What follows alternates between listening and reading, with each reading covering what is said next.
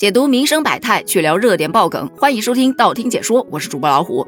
近日有一则江苏南京一女子在地铁车厢内喝水被开罚单的事件，引发大众的热议。很多人表示不解：这么热的天，赶地铁紧赶慢赶，好不容易赶到车厢，喘口气喝口水还要被罚，这也太不人性化了吧？然而南京地铁回应称，列车上禁止饮食。这条规定是早就有的，不是最近才推出的。喝水那也是饮的一种嘛，发现后肯定是要做出相应的处罚的。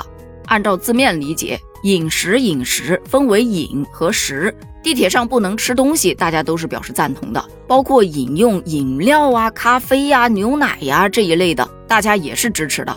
我记得在三月份的时候，南京地铁就因为有一女子在列车车厢里头喝牛奶开罚单而登上过热搜。当时大家是很赞成的，还纷纷夸罚得好呢。但换成喝水，大家就接受不了了。水那可是生命之源，你不让我喝水，你就是剥夺我的生命。哎，请问啊，咽口水算吗？是否也要被罚呢？南京地铁也回应了。主要考虑到在地铁上喝水，如果水洒落到地面，是容易致使乘客滑倒的，容易影响行车安全。大众依旧不买账。那照这样说的话，列车启动和刹车也容易跌倒，别开了呗。那下雨天雨伞呢、鞋底呀也都是湿的，下雨天就也别开了呗。有这一类不理解的，自然也会有一部分是支持的，就觉得。乘坐公共交通工具还是要遵守人家的规则，人车厢里头不让喝，你就别喝了嘛。坐个地铁一站才几分钟，你要是渴了，你下去喝一口，然后再上来，又不多收你钱。我个人是觉得吧，这个问题的主要核心还是在于饮食到底包不包括饮水。对于很多小伙伴表示的，其他城市的地铁都是可以喝水的，咋就南京不行呢？我还特意去查了一下。人南京地铁做出这一条明文规定，还真不是脑袋一拍就这么决定的。他也是做过民意调查的，当时有三千多份样本，其中有百分之七十一点三三的受访者表示不允许在地铁站内饮食，包括饮水；有百分之二十二点三的人认为可允许，百分之六点六三的人表示不清楚，无所谓。换言之，就是这一条规定，当地人是认可的。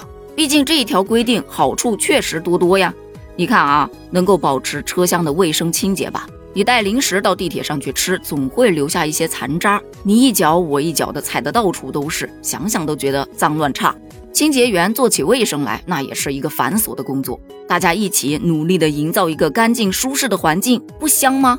其二是饮食会产生很多的隐患，比方说一个晃荡溅出来会引发争执，哎，瓶盖万一不小心掉落，你得弯腰去捡吧。捡的过程当中，万一被别人踩伤了，算谁的？另外，万一吃着吃着卡喉咙里了，或者说喝水呛着了，这些意外情况，它也不是没有可能会发生的呀。还有，站在其他乘客的角度，会不会对他人造成困扰呢？比方说，你吃的东西太香了，哎，他馋呐；你吃的东西太臭了，他烦呐。除了嗅觉上的，还有视觉上的，例如有人吃东西对吧，不太好看。吧唧嘴呀什么的，让人在视觉和听觉上也感觉不太好，对吧？这乘坐地铁的体验感就不太好了嘛。这让我想到曾经看到一则新闻，说有一位大妈，哎，要在地铁车厢上吃香蕉，于是她拿了一个特别大的塑料袋，把自己整个人都罩进去，然后在塑料袋里面躲着吃，应该就是为了避免引起别人的不适吧。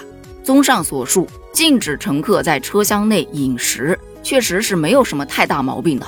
不过有一点啊，还是要人性化一点儿。人家万一突感不适，必须喝口水压一压，或者说要喝药，小孩子哭闹等等的这些情况，还是应该要具体对待的。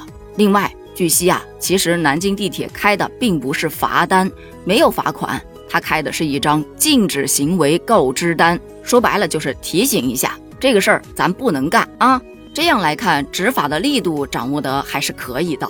不过，对于执法力度来说，不仅要文明执法，同时也要公平公开的执法。可千万不能搞什么特殊化，别因为对方是外国人就免于处罚。对于以上的种种，你又是怎么看的呢？你觉得地铁车厢里头禁止喝水合理吗？你觉得水应该划分到饮食当中吗？欢迎在评论区留下你的观点哦，咱们评论区见，拜拜。